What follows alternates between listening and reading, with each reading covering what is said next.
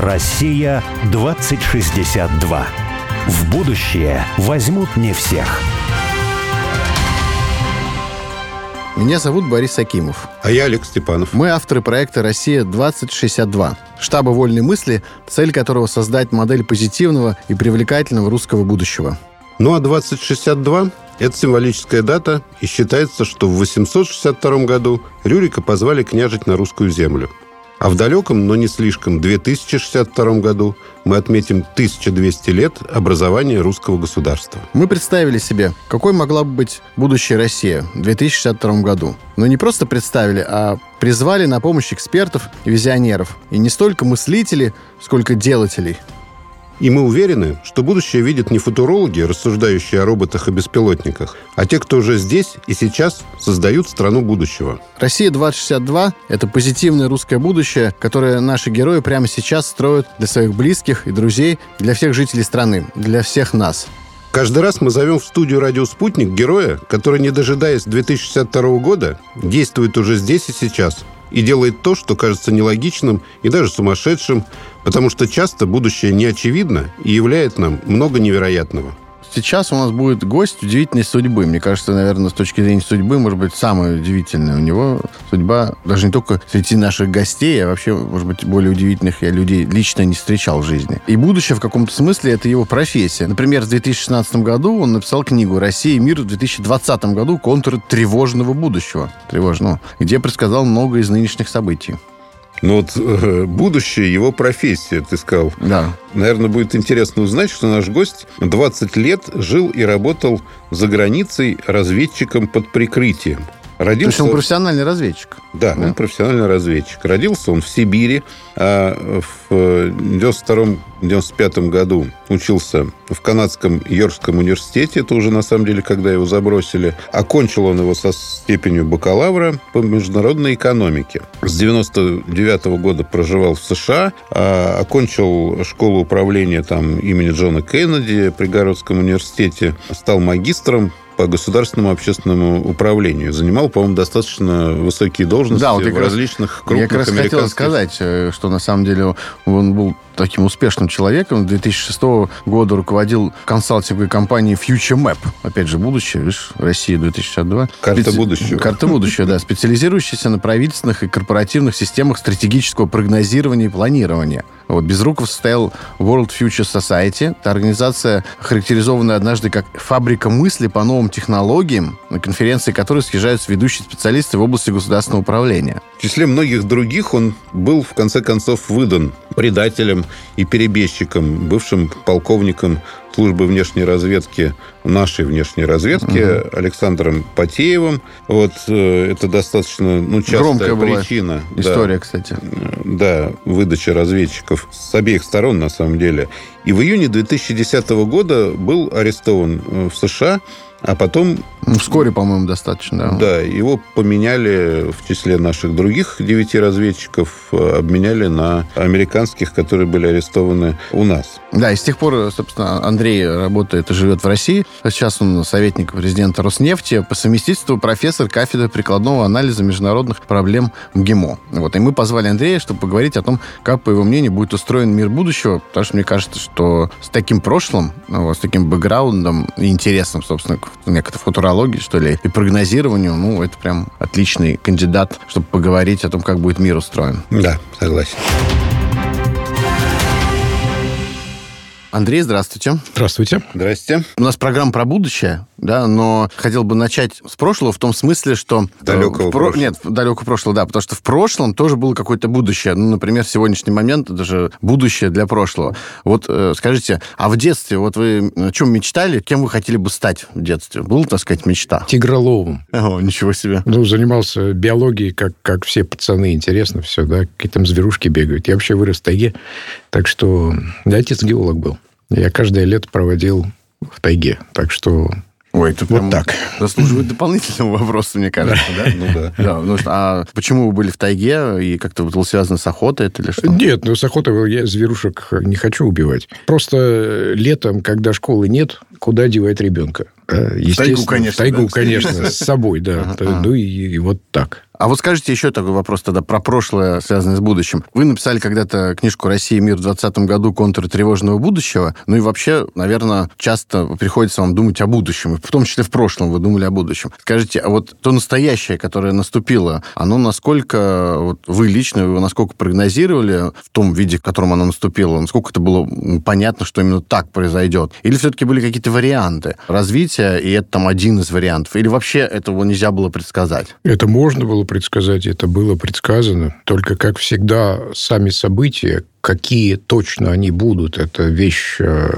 издалека достаточно непредсказуемая, в принципе непредсказуемая, потому что очень много факторов в игре, но общие контуры предсказывались, конечно. Единственная разница, то, что вот э, то, что происходит сейчас, вот этот активный конфликт между Западом и нами, и, в общем, не только нами, но и всем остальным миром, который больше по-западному жить не хочет, а Запад хочет сохранить вот это вот свое доминирование и снимать ренту, продолжать снимать ренту со всего мира. Я видел его отдаленным лет на 10-15 дальше в будущее. Ну вот он приблизился, наверное, потому, что они деградировали быстрее, а остальной мир развивался быстрее, чем я думал. А вот э, с точки зрения темпов это очень трудно предсказывать. Можно предсказывать какие-то общие вещи, видя тенденции и глядя на разные сценарии, которые можно нарисовать. Но вот темп их продвижения – это очень-очень сложно. Это уже тактика, это уже не стратегия. Понятно, что темп другой, но а вот э, сценарий могут быть иной? То есть могло бы ли быть будущее иное? Или это прям вот неизбежность, которая нас в любом случае ждала? Смотрите, значит, в любом будущем есть три будущих. Это будущее неизбежно. Это то будущее, которое уже заложено в прошлом. То есть эти факторы, которые делают будущее, они уже в игре. Вот все эти факторы мы сейчас видим, и они были в игре последние лет 20, наверное, если не больше. Есть будущее возможное. То есть это, конечно же, разные варианты, разные сценарии. Они могут реализоваться, могут не реализоваться. Его можно где-то в какой-то степени предсказать, но это выбор из вариантов. Вы всегда, раскладывая пасьянс, где-то угадаете, где-то не угадаете. Это будущее, которое вы можете увидеть, когда оно близко подходит, и сказать, а, вот это то, что мы видели, значит, нужно делать вот так и так. Есть будущее непредсказуемое. То, о чем мы даже и не думаем. То, что Талеб называет черными лебедями. То есть у нас в голове нет такого прошлого, из которого мы это будущее можем вывести каким-то образом. То есть мы, в принципе, о нем подумать не можем. Мы не понимаем его. И когда оно случается, вот тогда мы начинаем осознавать, откуда оно пришло, почему оно пришло. Оно нам кажется очевидным очень часто. Но, в принципе, у нас нет связи достаточной и достаточного взгляда в прошлое для того, чтобы сказать, а вот знаете, вот и так может быть. Ну, как динозавры. Вот они жили, жили, жили, жили жили, все было хорошо. Потом прилетел метеорит. У них не было же курсов астрономии э, в школе динозавров. Да, они не понимали, что вот может прилететь такой метеорит. Ну что Черный же, лебедь. Вот все, черный для, лебедь. Для да. динозавров. Черный лебедь. Скажите, а вот есть в этих трех будущих, вот э, в том, который можно предсказать, в том, который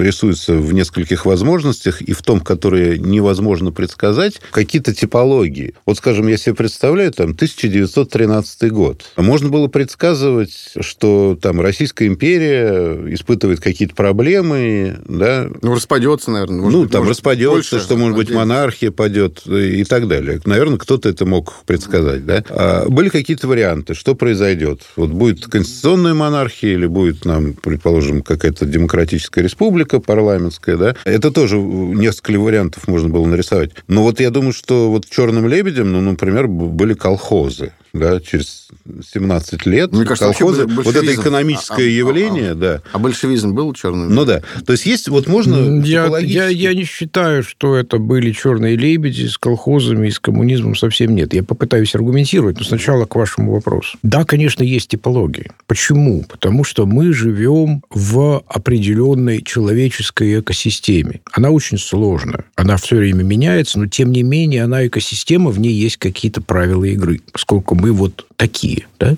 У нас есть история, которая складывается именно потому, что мы такие. Мы делаем через некоторое время одни и те же ошибки, даже понимая, что мы делаем эти ошибки. И есть, даже если посмотреть на разные культуры, эти типологии, они осознаются по-разному. И они влияют на культуру разных народов по-разному. Сравним две крайние культуры по своему пониманию будущего. Китайскую, которая говорит, все, что будет, уже было. Жизнь развивается по циклу. Мы пять тысяч лет тут жили и можем это подтвердить. Страна возносится, страна загнивает, страна падает, страна перестраивается, страна опять возносится к своему величию и так далее. Это было, есть и будет. Страна живет циклами, их можно предсказывать. Общество живет какими-то циклами от плохого к хорошему, потом хорошее становится неочевидным для людей, они его отвергают, ищут варианты, приходят к самому плохому, потом отвергают его, ищут хороший и так далее. Есть другая культура англосаксонская, очень молодая, которых нет 500 лет развития, которая жила,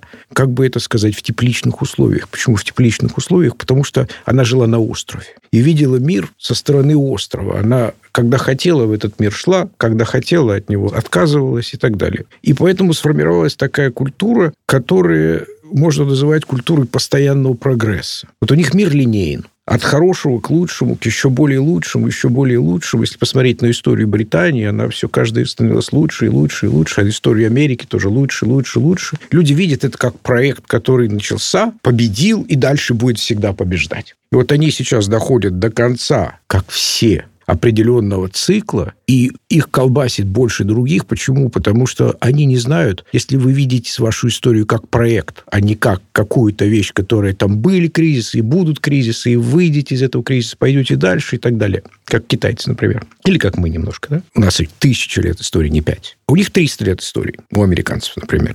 И для них, если что-то не работает, это конец проекта. Это значит, надо уволить проектного менеджера, распустить проектную команду и искать новый проект. А где его искать? Что это такое? Для них это гораздо больше шок, чем для нас. Потому что они знают, что дальше. Они не живут. Хотя американская культура, как раз мы-то все о прошлом, а они как раз все время о будущем. И это их колбасит еще больше, потому что когда будущее не ясно, все становится под вопрос. Но это так. Про колхозы и коммунизм. Про колхозы и коммунизм. Смотрите, российская деревня, русская деревня всегда жила общиной. Очень-очень долго. То есть, когда вас сводят в колхоз общину, это не ново. Когда у вас крепостное право, и вы не можете в город уехать, это тоже не ново. И от крепостного права прошло только 50 лет до колхозов. Те люди, которые жили при крепостном праве, еще жили при колхозах. Ну да, ну не 50, конечно. В начале, перед Первой мировой, наверное, 50 там. Ну, смотрите. Нет, крепостное право в 1861 году 60, закончилось. Ну, 61 да? ну, ну а хорошо. хорошо. начались, по большому ну, счету, да, да, да, ну, 20 да, да. ошибся. Да, да. Ошибся. Ну, неважно. Ну, да, 70, лет. Да. 70. Да, да, да. Но люди еще помнят. Ну, родившиеся, да, да, могли быть. Но это, это люди еще помнят. И они помнят ту власть, которая была очень жесткая царская власть. Она была где мягче, где жестче, но она никогда не была либеральной, типа того, что ребята, делайте, что хотите.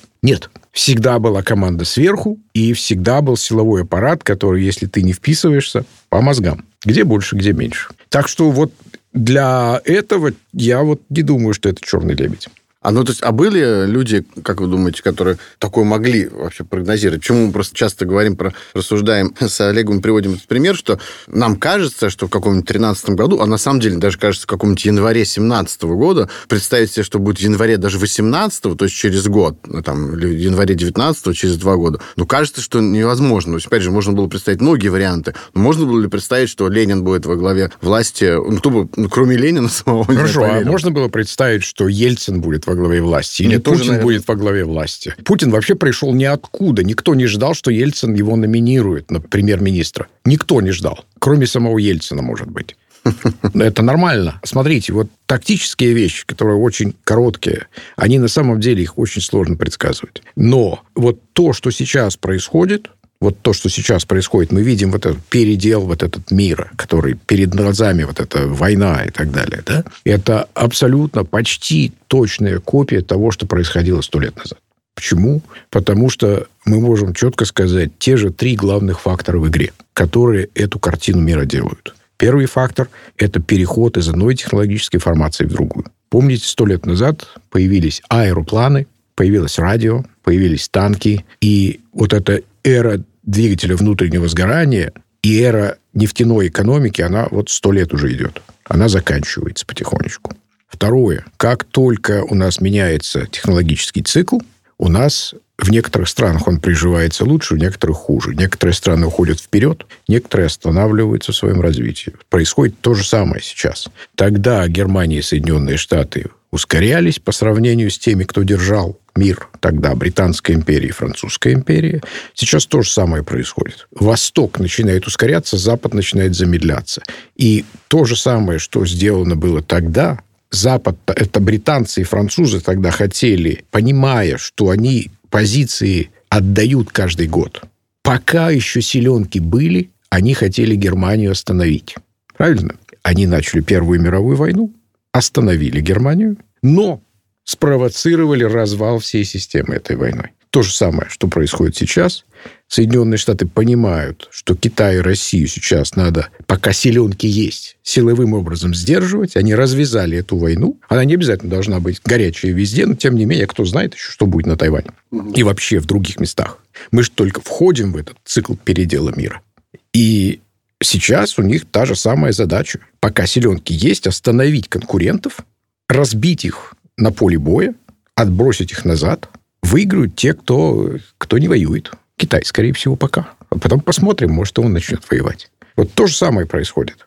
И третий фактор – это то, что когда экономика перестраивается, общество начинает перестраиваться, политическая система начинает перестраиваться, все начинает раскачиваться, все начинает... Скрепы ползут, потому что общество уже другое, там не работают те вещи, которые работали в предыдущем обществе. Люди выходят на улицу, социальная несправедливость на пике, как тогда, сто лет назад. Посмотрите желтые жилеты, посмотрите тот прекариат, который на улицах сейчас Западной Европы. Почему Западной Европы? Потому что там кризис вот этот социальный, он виден лучше всего. Но это не единственный кризис. Кризис на Востоке точно такой же, но он кризис роста там. Там кризис э, того, что начинает средний класс выходить на улицы. И там резкая индустриализация на Востоке вызывает те же вещи, которые в XIX веке были в Европе. То есть резкое расслоение и социальная нестабильность уже по другому поводу. Но социальная нестабильность везде. И где рванет, где не рванет, мы не знаем. Сто лет назад рвануло в России, сейчас вряд ли, но рванет где-то еще. Арабский Восток уже горит. Так что вот э, в больших, каких-то большими мазками будущее достаточно предсказуемо. А вот скажите, вы сейчас упомянули, да, о смене технологических укладов, и Леонтьев тоже об этом говорил, uh-huh, да, наш экономист, uh-huh, да, uh-huh, и, там и Шумпетер. И вот если меняется уклад, то происходят какие-то революционные изменения, кризисы мировые, да, именно из-за этого. Можно подумать и поразмышлять над тем, какой уклад приходит на смену какому? Можно, можно. Давайте попробуем по аналогии поскольку это наука не точная, давайте по поиграем в историю немножко. Да? Вот сто лет назад тот кризис, который был, он же был подготовлен экономическим и социальным развитием XIX века, особенно конца XIX века, когда все очень быстро пошло в сторону индустриализации, новые технологии и все такое. Как раз тогда появился пролетариат. Почему? Потому что он воплощал новую экономику. Динамичную, там зарплаты, кстати, были гораздо более высокие, чем в сельском хозяйстве и так далее. Это примерно то же, что происходит с нашими айтишниками сейчас. Да, потому что у нас цифровая эпоха, и кто котируется? Ну, те, которые в эту цифровую эпоху вписываются и ее строят. То есть власть потихонечку переходит к той группе людей, которая идет за наиболее динамичными технологиями.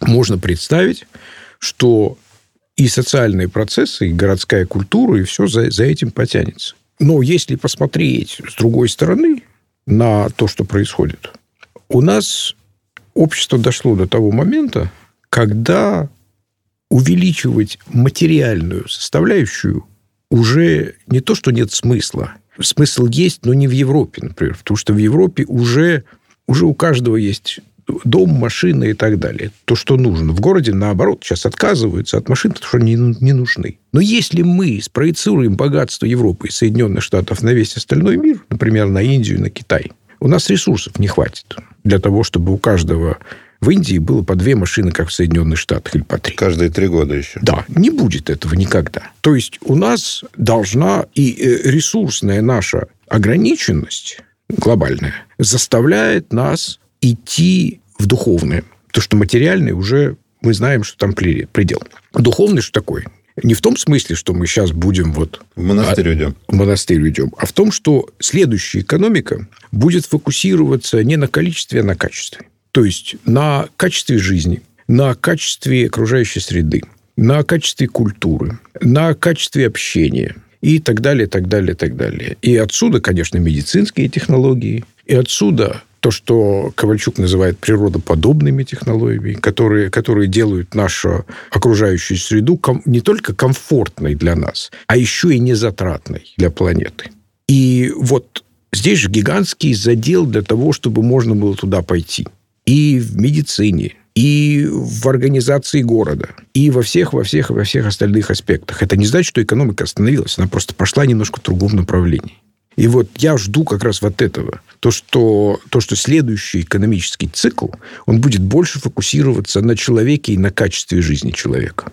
И отсюда появление, конечно, всех вещей, которые эту жизнь каким-то образом обогащают, улучшают и так далее. Появление там киберприставок к человеку которые могут... Человек, который ходит плохо, помочь ему ходить лучше. Или человек, который не видит, помочь ему видеть. И так далее, и так далее, и так далее. То есть вот э, люди, которые по возрасту не могут себе позволить некоторых вещей, дать им возможность это делать. Сейчас нам надо выстраивать собственное понимание будущего, собственные институты, которые занимаются будущим, собственных ученых, которые будут делать нашу повестку, которые будут проверять все, что пишется вообще везде, а лучше делать свое, и только тогда мы, как государство, как страна, можем сказать, вот это будущее, в которое мы верим, мы посмотрели, что там, мы его примерили для себя, подходит оно для нас или нет, мы будем его строить. И никого мы слушать не будем. Мы их слушать будем но на веру принимать не будем. А вот э, просто интересно, ну, если не Запад, который, как вы говорите, в данном случае он выигрывал в том цикле, в прошлом, да, а вот в этом он будет проигрывать, то кто вот в этом цикле новом, о котором вы сейчас сказали, и каковы предпосылки, да, это что будет Восток, ну, что-то не видно ну, на Востоке. Вот сложно кибер... сказать. Во-первых, смотрите, во-первых, очень рано. Мы еще в этот цикл-то не вошли. Восток, не Восток, никто не знает этого. Единственное, что мы можем сказать, во-первых, то, что мы не знаем. Во-вторых, это не значит, что кто-то проиграет. Все пойдут и будут лучше. Только кто-то будет лучше, чем другие. И по я не, не назову это законом, но как-то так получается, что лидер предыдущего цикла никогда не оказывался лидером последующего так как-то бывает. Почему, я могу объяснить. Потому что те, та модель, и те системы, и тот менталитет, который создан в стране, которая выигрывала предыдущий цикл, заставлял ее продолжать то, что они делали, а не перестраиваться. А перестраивались обычно неудачники. Те, которые не добежали, у тех, которые не получилось, им надо искать выход куда-то. И вот у них мотивация для того, чтобы сделать лучше. У меня такой, знаете, всегда вопрос. Ведь вот правильно говорите, вот Huawei, а вот Apple там, да, uh-huh. принцип одинаковый, да, и принцип экономики вообще-то приводной ремень экономики, да, он вот этой спекулятивной экономики, он одинаковый, несмотря на то, что в Китае, может быть, выстроены какие-то системы, которые более распределяют, да, вот эту э, спекулятивную... Я понимаю, куда вы идете с этим. Да. Дело в том, что мы все еще находимся в прошлом технологическом цикле. Мы еще только заканчиваем этот цикл. Мы видим его кризисную составляющую сейчас, то, что его разваливает, то, что заканчивает вот эту либеральную глобальную модель экономики, которая царила последние 40 лет. И вот у России будет возможность, если она увидит и нащупает другой приводной Соверш... ремень. Совершенно верно. Но мы прекрасно понимаем, что той модели, которая была в предыдущем цикле, как таковой уже больше не будет. Всем придется искать другую модель.